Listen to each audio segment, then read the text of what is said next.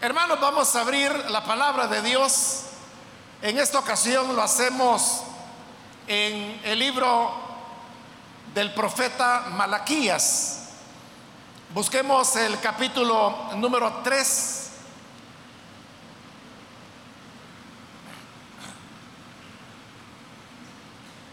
El capítulo 3 de Malaquías. Ahí vamos a leer la palabra del Señor. Malaquías es el último libro del Antiguo Testamento.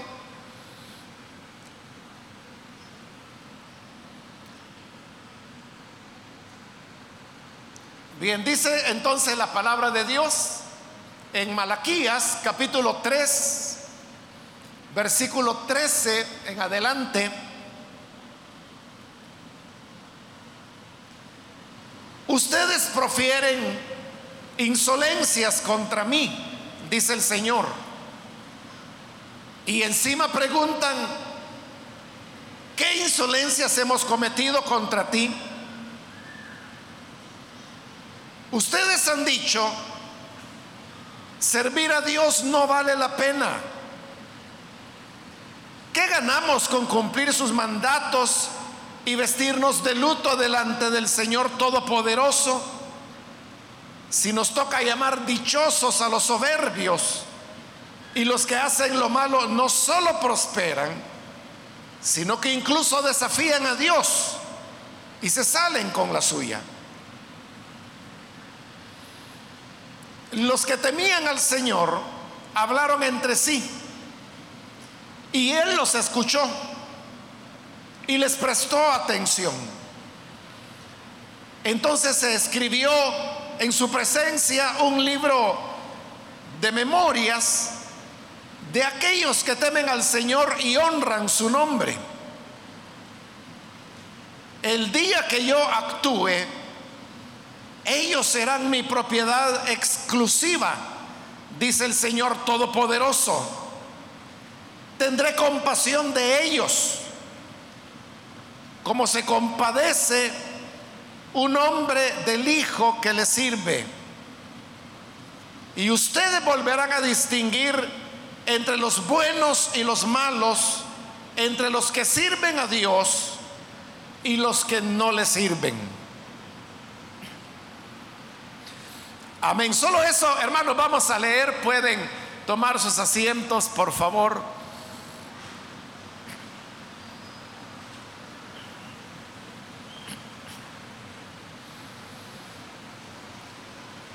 Hermanos, hemos leído, como lo dije antes de la lectura, en el profeta Malaquías,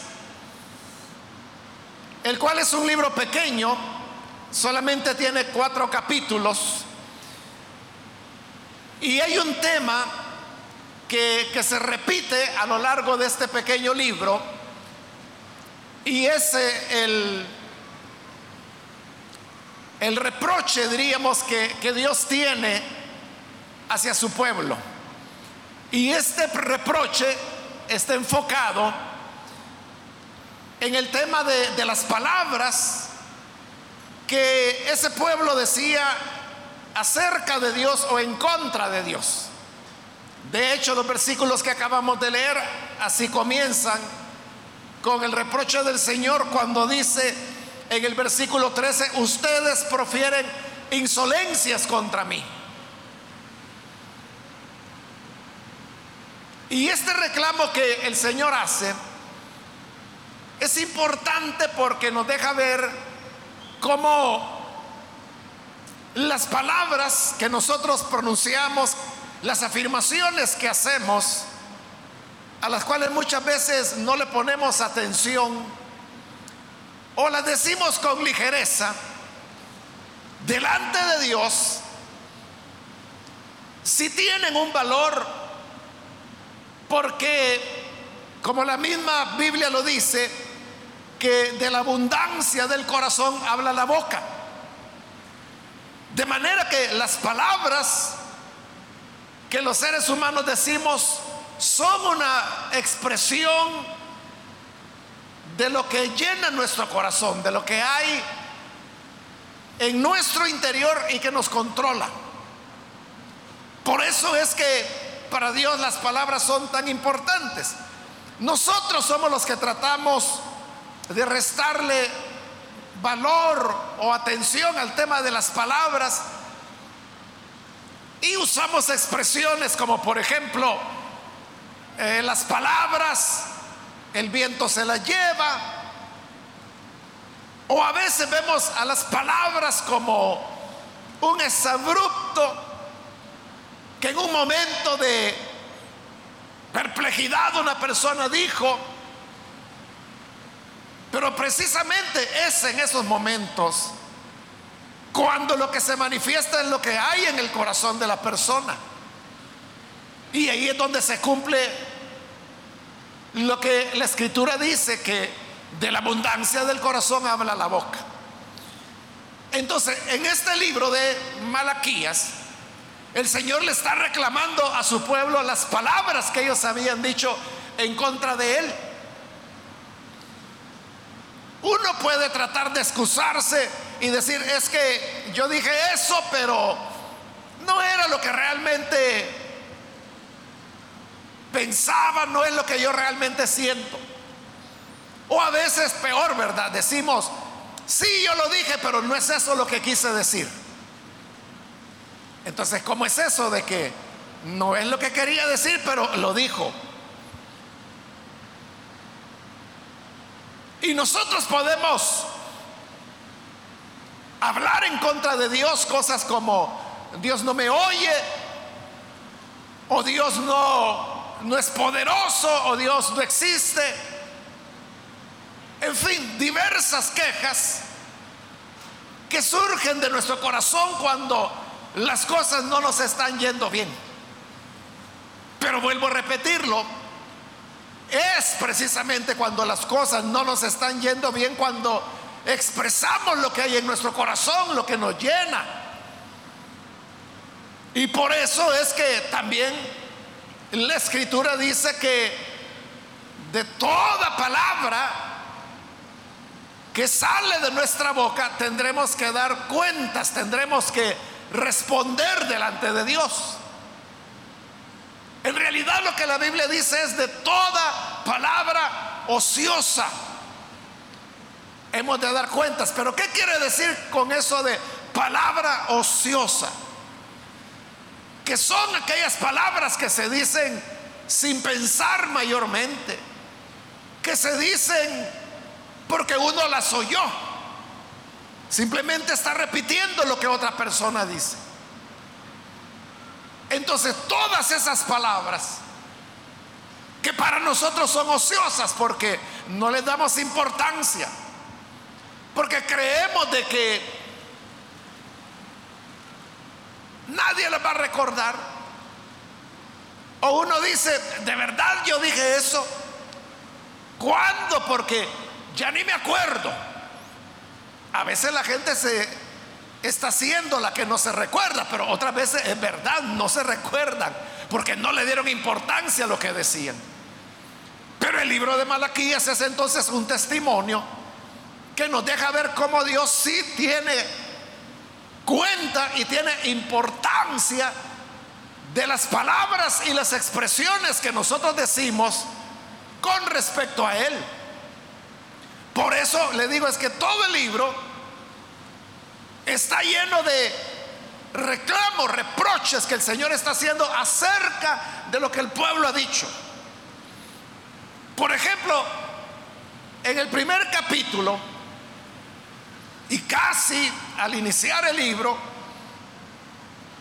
el Señor comienza a reprocharles que el pueblo decía, que Él no los amaba. Entonces Dios dice, bueno, ¿cómo es eso? Lo que ustedes están diciendo que, que yo no los amo porque yo los he amado. Entonces venía el pueblo y respondía, ¿cómo nos has amado? Y Dios tenía que explicar, ¿qué? ¿Cómo es que los he amado? Desde tiempo antiguo, dice, a través de Malaquías el Señor a Jacob amé y a Esaú aborrecí. Y ese Jacob es el que después recibiría el nombre de Israel y donde vendría el pueblo de Dios. Entonces, antes de que este pueblo existiera, ya Dios había dicho, yo los amé, los amaba. Y sin embargo, ociosamente el pueblo decía, ¿cómo nos has amado? En este mismo capítulo 1, también el Señor se quejaba porque decía, ustedes me han despreciado. Y ellos preguntaban, ¿en qué te hemos despreciado? Y Dios tenía que comenzar a enumerar todas aquellas maneras en las cuales el pueblo había mostrado su desprecio hacia Dios. Al no seguir su palabra, al no darle en sus vidas el lugar central que para Dios su pueblo sí tiene. Y sin embargo ellos decían, ¿en qué te hemos menospreciado? El Señor les decía, me han menospreciado en que traen sus ofrendas, traen sus corderos, pero lo que buscan son los animales, los corderos sarnosos los ciegos, los fracturados. Eso es lo que traen delante de mi altar. Y todavía están preguntando en qué me han menospreciado. Vaya, veámoslo de esta manera. Tomen esos corderos y llévenselos de regalo delante de su rey. A ver si le agrada al rey. Que le estén llevando un cordero tuerto o una red sarnosa. Y todavía preguntan en qué te hemos menospreciado. También el Señor le reclamaba, ustedes han mancillado mi altar. Y el pueblo volvía a decir, pero ¿y en qué te hemos mancillado? Y el Señor tenía que explicarle en que lo que traen delante de mi altar es inmundo, no es limpio. Entonces era como un reclamo constante que el Señor está haciendo a lo largo de este libro, reprochándole al pueblo las palabras que decían. En este capítulo 3, que es donde estamos leyendo, el Señor lo llamaba a un arrepentimiento y les decía, vuélvanse a mí como todos lo estaban haciendo mal y estaban hablando en mal en contra del Señor, Él les invita y les dice, vuélvanse a mí. Y ellos respondían, ¿y en qué nos vamos a volver? Otra vez, menospreciando la palabra de Dios, negando que ellos tuvieran necesidad de volverse al Señor. También en este capítulo 3, y eso es mucho más conocido, el Señor les pregunta, o más bien afirma y les dice, ustedes me han robado. Y otra vez el pueblo preguntaba, ¿y en qué te hemos robado?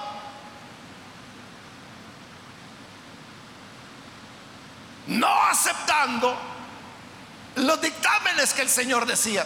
Entonces, como ellos eran insolentes, que siempre estaban hablando en contra de Dios, que no lo habían menospreciado, que no habían mancillado su altar. ¿En qué nos ha amado Dios? ¿De qué nos ha aprovechado? ¿Cómo es que quiere Él que nos volvamos? ¿Cómo es eso que dice que le hemos robado? ¿En qué le hemos robado a Dios? Entonces ya casi para terminar el libro, hemos leído que Dios viene y le dice, ustedes profieren insolencias contra mí. Y justamente el Señor les está haciendo el reclamo. Ustedes hablan en contra mía. Han dicho cosas insolentes. Y todavía sí. En el versículo 13 dice el Señor, y encima preguntan, ¿qué insolencia hemos cometido contra ti? No se daban cuenta que al decir qué insolencia, hemos cometido estaban haciendo una insolencia. Y dentro de esas insolencias. Leímos que en el 14 el Señor le dice, vaya, ustedes han dicho servir a Dios no vale la pena. ¿Cuándo es que una persona podría decir una frase como esa, servir a Dios no vale la pena? Es una frase que tiene variantes. Porque una persona puede decir así directamente, servir a Dios no vale la pena, pero también podría decirlo indirectamente. Por ejemplo, ¿y yo qué gano con ir a la iglesia? ¿Y yo qué gano con andar leyendo la Biblia? Si ya la leí toda, ya sé lo que dice. ¿Qué gano con servir a Dios? ¿Cuál es el provecho que el ser humano puede tener? Claro, esa pregunta también es una insolencia o es una afirmación más bien. Porque dice, no vale la pena servir a Dios.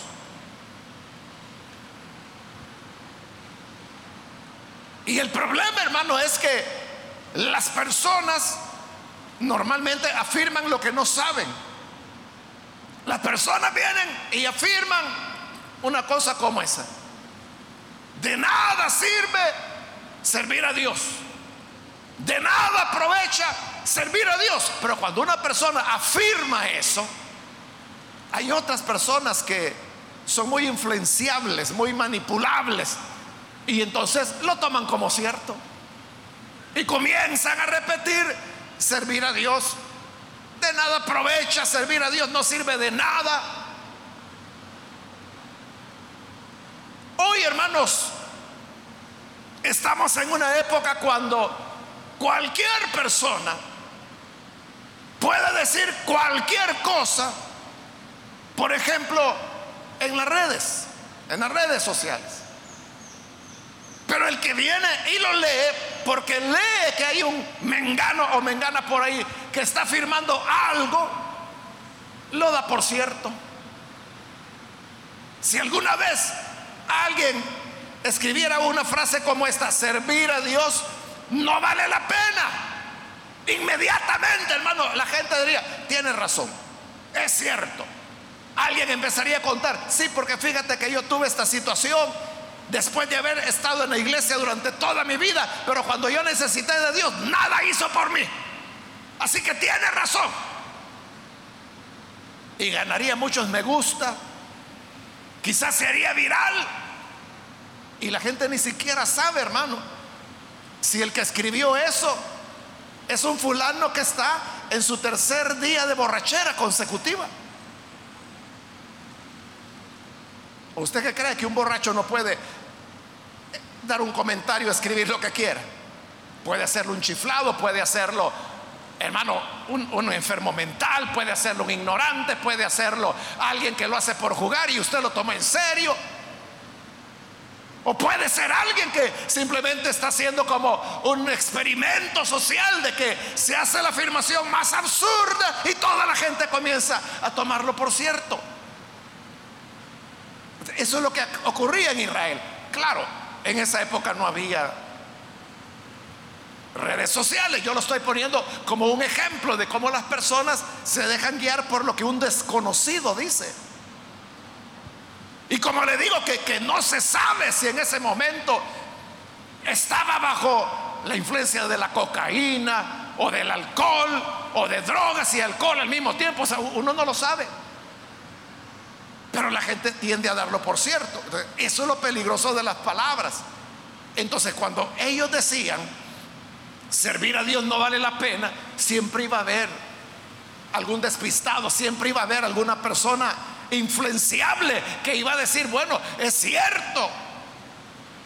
Pero no quedaban hasta ahí, sino que decían, ¿qué ganamos con cumplir sus mandamientos? Y vestirnos de luto delante del Señor. Vestirse de luto delante del Señor tenía que ver con el arrepentimiento de los pecados, donde las personas mostraban su dolor por haber ofendido a Dios, ayunando, lamentándose, o como lo dice ahí, vistiéndose de luto. ¿Qué ganamos con cumplir sus mandatos? ¿Qué ganamos con arrepentirnos continuamente de nuestros pecados? Hay gente que puede cuestionar eso y decir, bueno, pero ¿cuál pecado?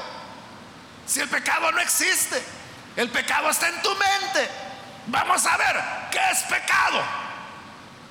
Ah, bueno, pues pecado es robar, por ejemplo. No, ¿Cómo vas a? Bueno, depende a quién le vas a robar, porque si tú le estás robando a alguien que tiene dinero, eso no es robo, ese es un acto de justicia el que estás haciendo. El mundo siempre tiene sus maneras de interpretar las cosas. ¿Cómo te vas a estar arrepintiendo de algo que es justo? Entonces viene el cuestionamiento de qué sirve cumplir sus mandamientos. Y continúa diciendo, si al fin y al cabo nos va a tocar llamar dichosos a los soberbios. Porque como en otras partes de la Biblia, por ejemplo en el libro de los Salmos, se habla de, la duda que entra en aquella persona cuando ve la vida del que no teme a Dios. Como dice ahí, de los soberbios. Y entonces uno aparentemente, porque como todo es apariencia, ¿verdad? Y vivimos en una época cuando se hace énfasis en la apariencia.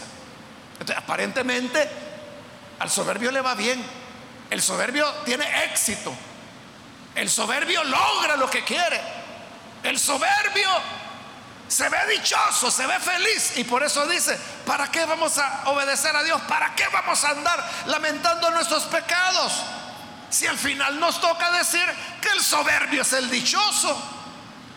Y los que hacen lo malo no solo prosperan, sino que incluso desafían a Dios.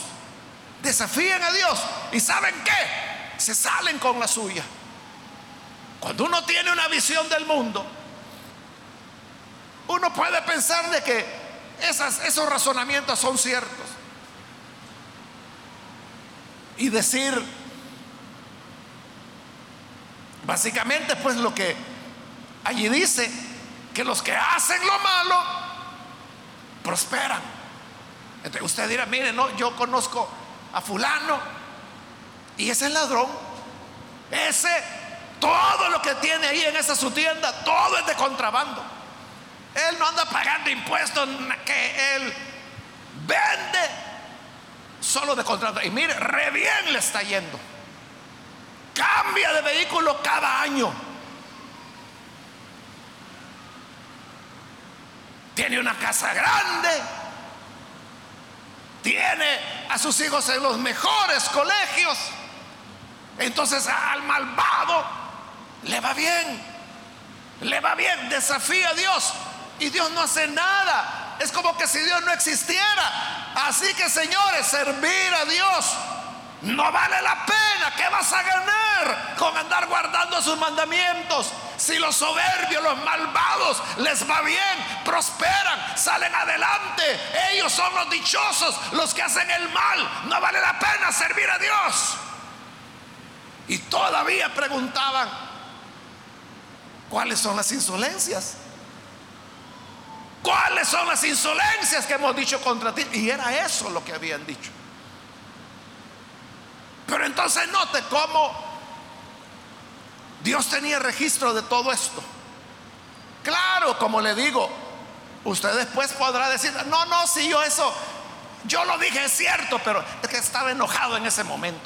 Es que esta gente sí que me saca de quicio y cuando me molesto yo, yo digo locuras. Pero no es lo que yo siento de verdad. Pero para Dios no es así.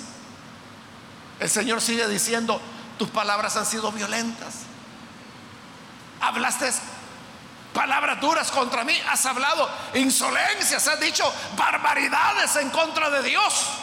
Y todavía preguntas en qué nos ha amado Dios, en qué lo hemos menospreciado, en qué hemos mancillado su altar. ¿Cómo es que Él está esperando que nos volvamos? ¿En qué nos vamos a volver? ¿En qué le hemos robado a Dios?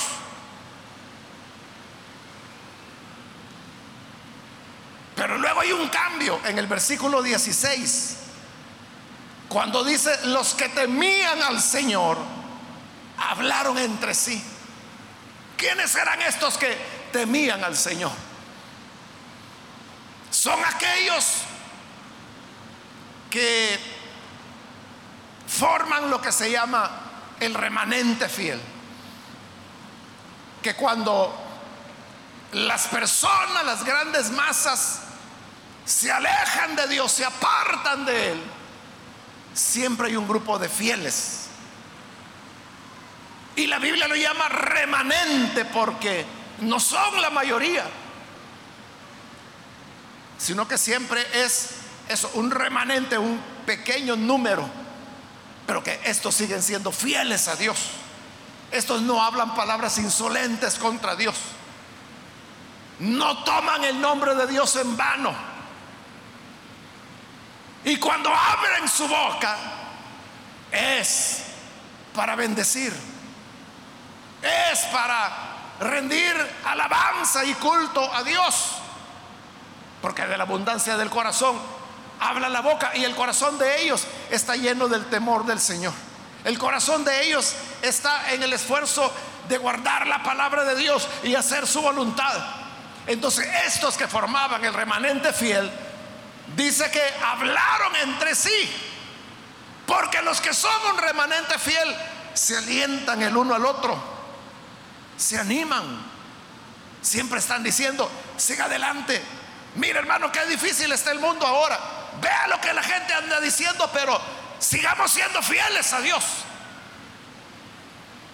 se están alentando y dice que ellos hablaron entre sí y el Señor los escuchó y les prestó atención. Porque Dios no solamente oye las palabras insolentes de los que lo desprecian, Dios también oye las palabras de temor, de respeto que su remanente fiel dice. Y vea esto. Entonces continúa diciendo el versículo 16 se escribió en su presencia, en la presencia de Dios, un libro de memorias de aquellos que temen al Señor y honran su nombre. Eso es lo que le digo, las palabras a las cuales nosotros no les damos importancia. O decimos, mire, la palabra es nada, las palabras se la llevan el viento. Las palabras no tienen ningún valor, para Dios sí. Entonces él ordenó que se escribiera un libro de memorias. Y el libro de memorias no era porque Dios olvida. La memoria era para que los mismos hombres pudieran constatarlo. Como lo dice el libro de Apocalipsis. Que estaba escrito el libro de la vida del Cordero. Y ahí están inscritos los nombres de aquellos que han recibido la vida delante de Dios. No porque a Dios se le olvide, sino porque ahí lo dice Apocalipsis, que en el día final, cuando todos tengamos que comparecer ante el Señor, habrán algunos que, dirán, no, pero mira, como Jesús lo dijo, ¿verdad? Si tú estuviste en nuestras plazas, en nuestras casas comiste, en tu nombre Oramos por los enfermos y sanaron. ¿No te acuerdas, Señor? Que echamos fuera demonios en tu nombre. En tu nombre profetizamos. Y el Señor le dirá, no, no los conozco. Pero ahí es donde el hombre dirá, ¿cómo que no nos conoces? Si yo te serví tanto, vaya, está bien, dirá el Señor. Busquen su nombre en el libro de la vida. O sea, Dios sabe que no está ahí pero es para testimonio del hombre. Entonces van y comienzan a decir, ¿cuál es su nombre? Fulano. Y empiezan a buscarlo. No, su nombre no está. Y entonces cuando dice la escritura que todos aquellos cuyos nombres no estaban escritos en el libro de la vida fueron lanzados al lago de fuego y azufre, donde serán atormentados día y noche y no tendrán descanso jamás. Entonces el libro de la vida no es para recordatorio de Dios, es para testimonio de las personas.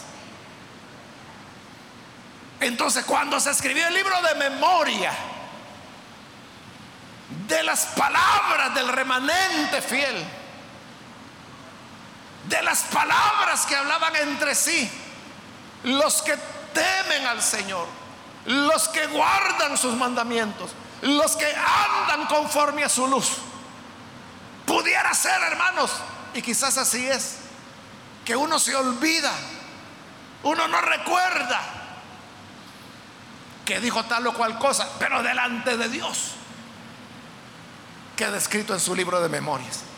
Como digo, no porque Él le olvide, sino que porque en el día final dirá, mira, yo te voy a recompensar a ti, porque en momentos cuando todos me negaban, tú fuiste fiel y hablaste mi verdad.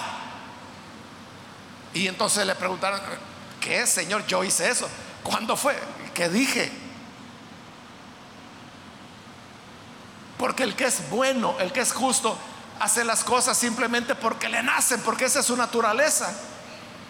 Y por eso es que ya en Mateo 25, cuando el Señor dice que reunirá a los corderos y les dirá, estuve desnudo y me vistieron, tuve hambre y me dieron de comer, tuve sed y me dieron de beber, estuve enfermo y me visitaron, estuve preso y vinieron a mí. Así que yo tengo preparado para ustedes el descanso. Pasen al gozo de mi, de mi Padre.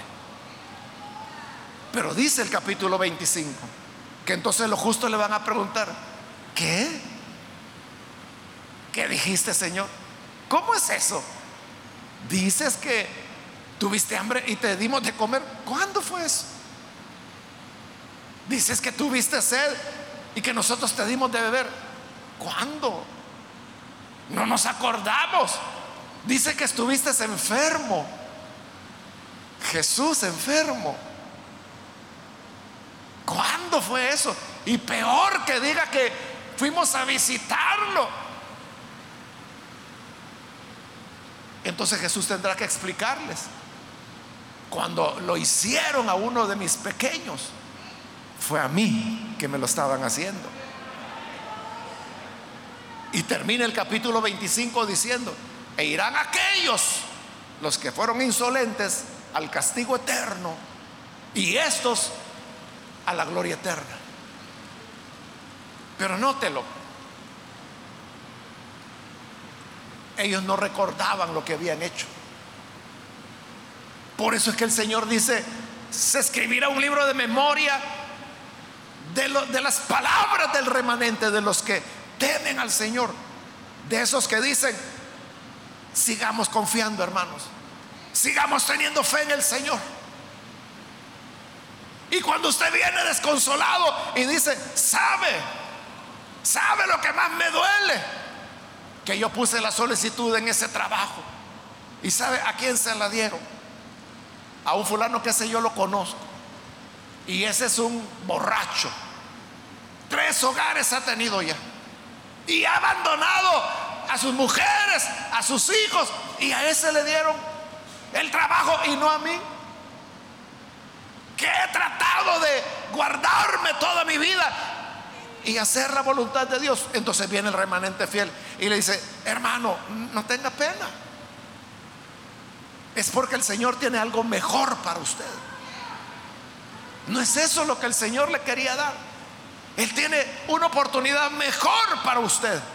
Pero esas palabras, hermano, que uno dice y la dice por consolar a la persona, por animarle, el Señor dice, oyeron, le dice a sus ángeles, oyeron, anoten, anoten en el libro de las memorias. Y ahí van anotando, hermano, la palabra de consuelo, la palabra de afirmación, la palabra de paciencia. A veces, hermano, no tenemos ni siquiera palabras que decir. Simplemente le decimos a la otra persona, voy a orar por usted. Anoten, dice el Señor. Cuando llegue el final y tengamos que comparecer al Señor, quiera Dios que nosotros seamos del remanente fiel y no de los que hablan palabras insolentes contra el Señor.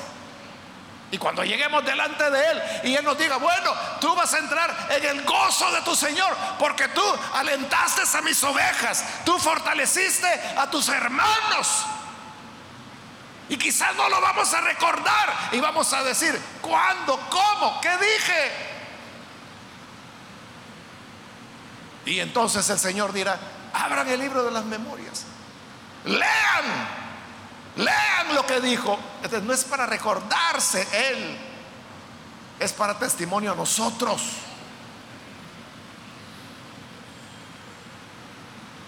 Entonces note, las palabras que decimos tienen un valor.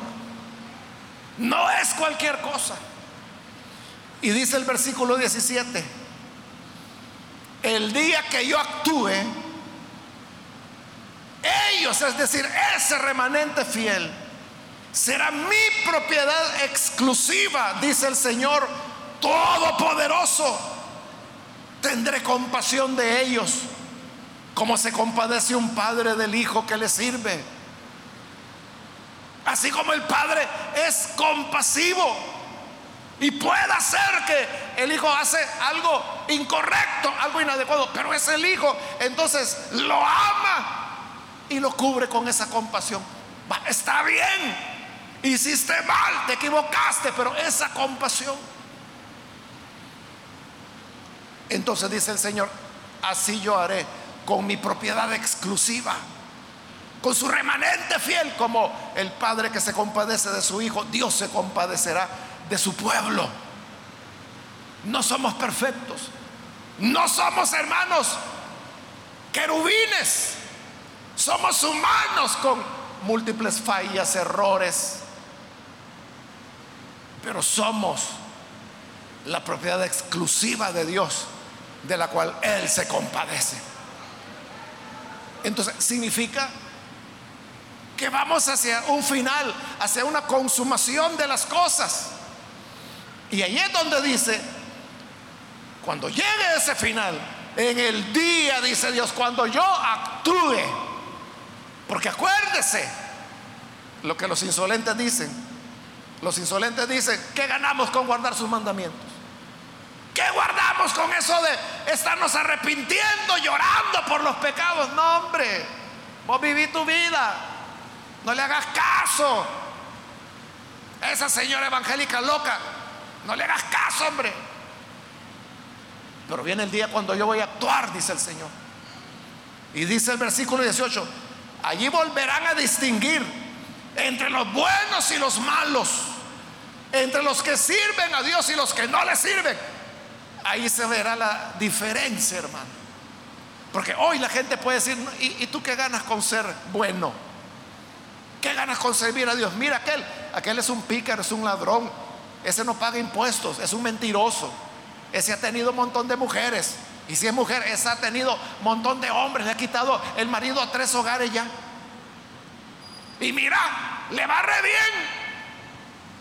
Vive como que si fuera rica. ¿Y sabes por qué? Porque los maridos la mantienen. Y mira vos por andar ahí de que, no, que yo quiero un hombre que de verdad tema a Dios. Mira, por eso andas ahí con los mismos trapos de siempre. Pero el día que yo actúe, dice el Señor, ese día van a saber ¿Cuál es la diferencia entre el bien y el mal? ¿Cuál es la diferencia entre los que sirven al Señor y los que no sirven a Dios? Vamos a ver si es cierto que los que desobedecen a Dios son dichosos. Vamos a ver si es cierto que aquellos que hablan insolentemente en contra de Dios son felices y que prosperan y les va bien. Pudiera ser que en esta vida les vaya bien, pero hay un día cuando Dios actuará Habrá un día cuando la historia se detendrá, los relojes se detendrán, el tiempo se detendrá. Y entonces Dios dirá, se acabó. Se acabó, dirá Dios. Llegó el momento de dar cuentas. Así que todos a presentarse delante de Dios. Allí dice, sabrá la diferencia entre el bueno y el malo. La diferencia entre el que me sirve y el que no me sirve. El problema es que para entonces ya será demasiado tarde. El problema es que para entonces ya no será el tiempo de decir, ah, no, pues entonces yo me arrepiento y me pasó del lado de los que sí bendicen a Dios. Cuando toda la vida pasaste hablando insolencias contra el Señor. Ya no habrá esa oportunidad. Porque habrá llegado el día cuando Dios actúe.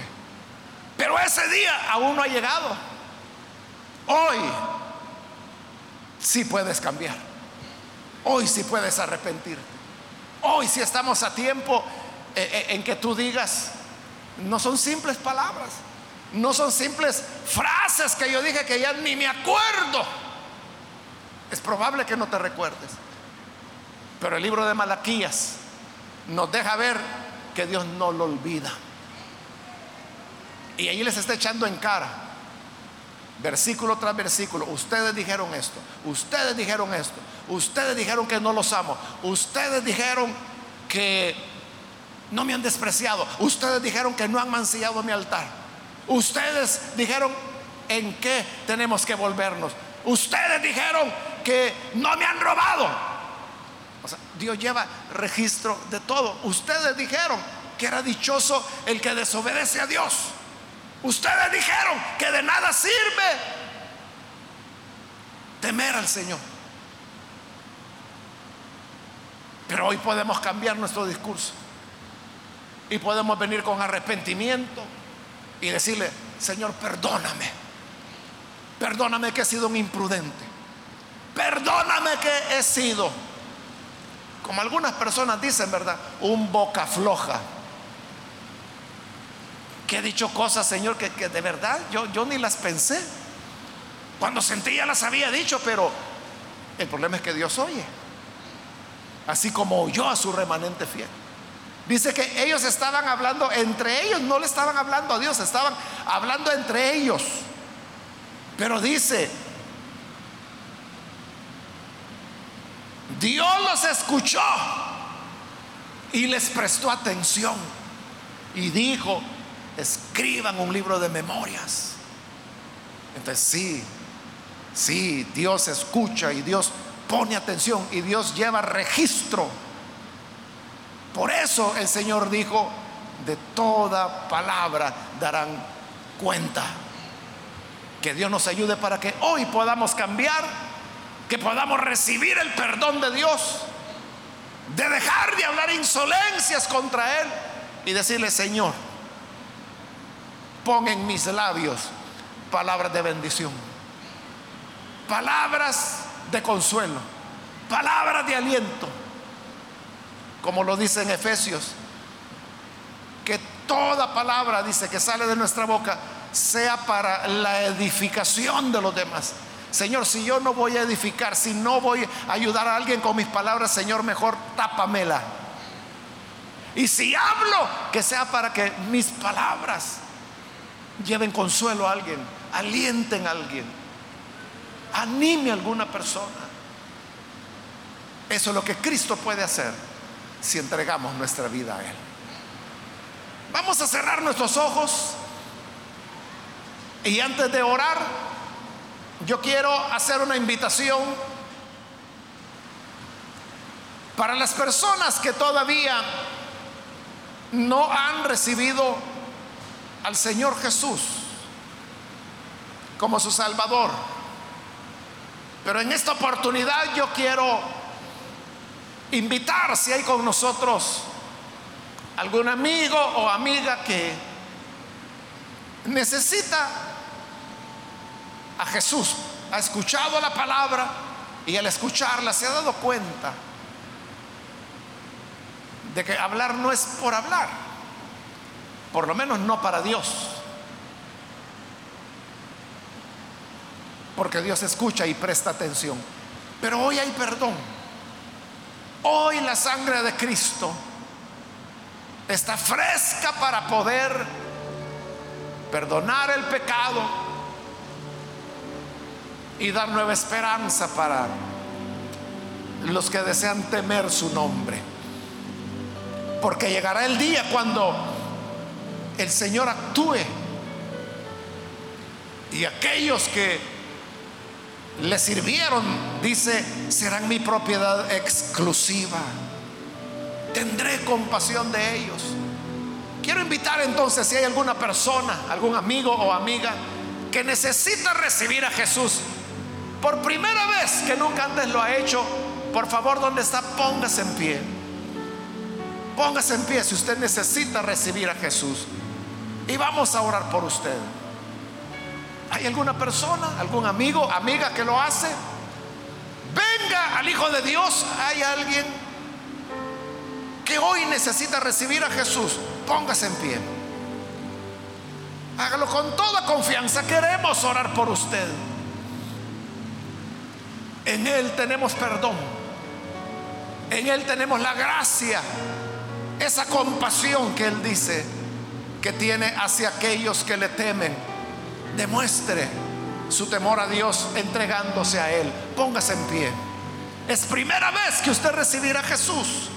Póngase en pie, ahí donde está. Póngase en pie, vamos a orar por usted.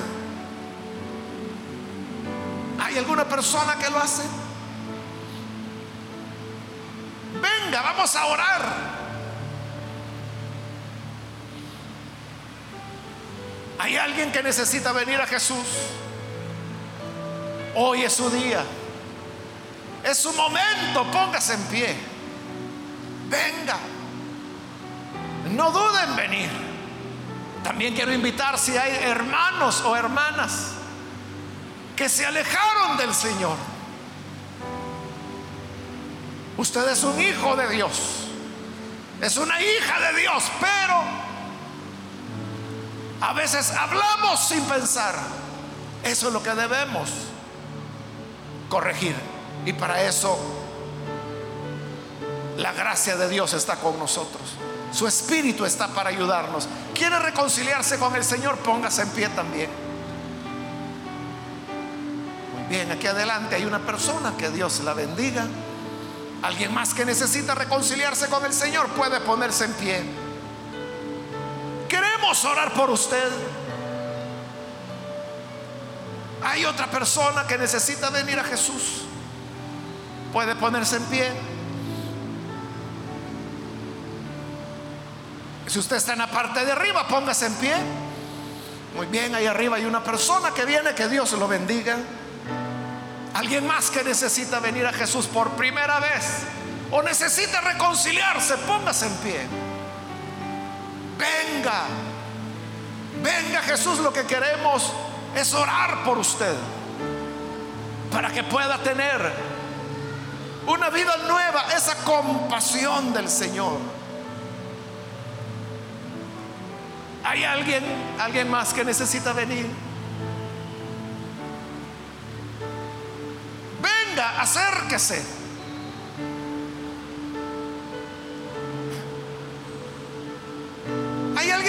Necesita venir a Jesús? Póngase en pie. Voy a terminar la invitación. Ya no tengo más tiempo, pero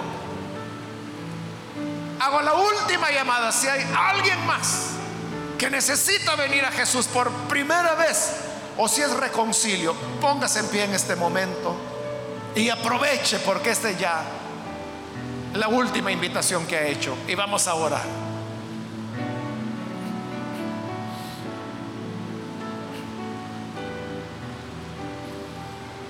A usted que nos ve por televisión, quiero invitarle para que se una con estas personas que aquí están recibiendo al Señor. Ore con nosotros en este momento. Señor, gracias te damos por tu palabra, la cual nunca vuelve vacía. Y Señor, tú has venido sobre estas personas que están aquí, como también otras que a través de televisión, de radio o de internet se están uniendo a esta oración. A todos los que hoy se entregan a ti o se reconcilian, perdónale, Señor. Que esa compasión de la cual habla tu palabra nos cubra, nos limpie, nos renueve.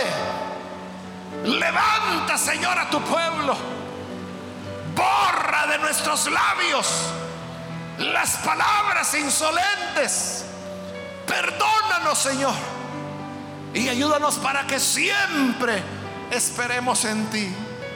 Que siempre temamos tu nombre. Que siempre nos esforcemos por guardar tu palabra. Oh Dios bendice a toda tu iglesia, a todo tu pueblo. Y ayúdanos a hacer esa propiedad exclusiva tuya. Ese remanente que a pesar de los conflictos y a pesar de la aparente prosperidad del malo, sigue temiendo tu nombre, sigue guardando tu palabra, sigue haciendo luto cuando te fallamos, que siempre temamos tu nombre. Señor nuestra petición, que nos ayudes a hacer tu voluntad en el nombre de Jesús, nuestro Salvador, lo pedimos. Amén. Y amén.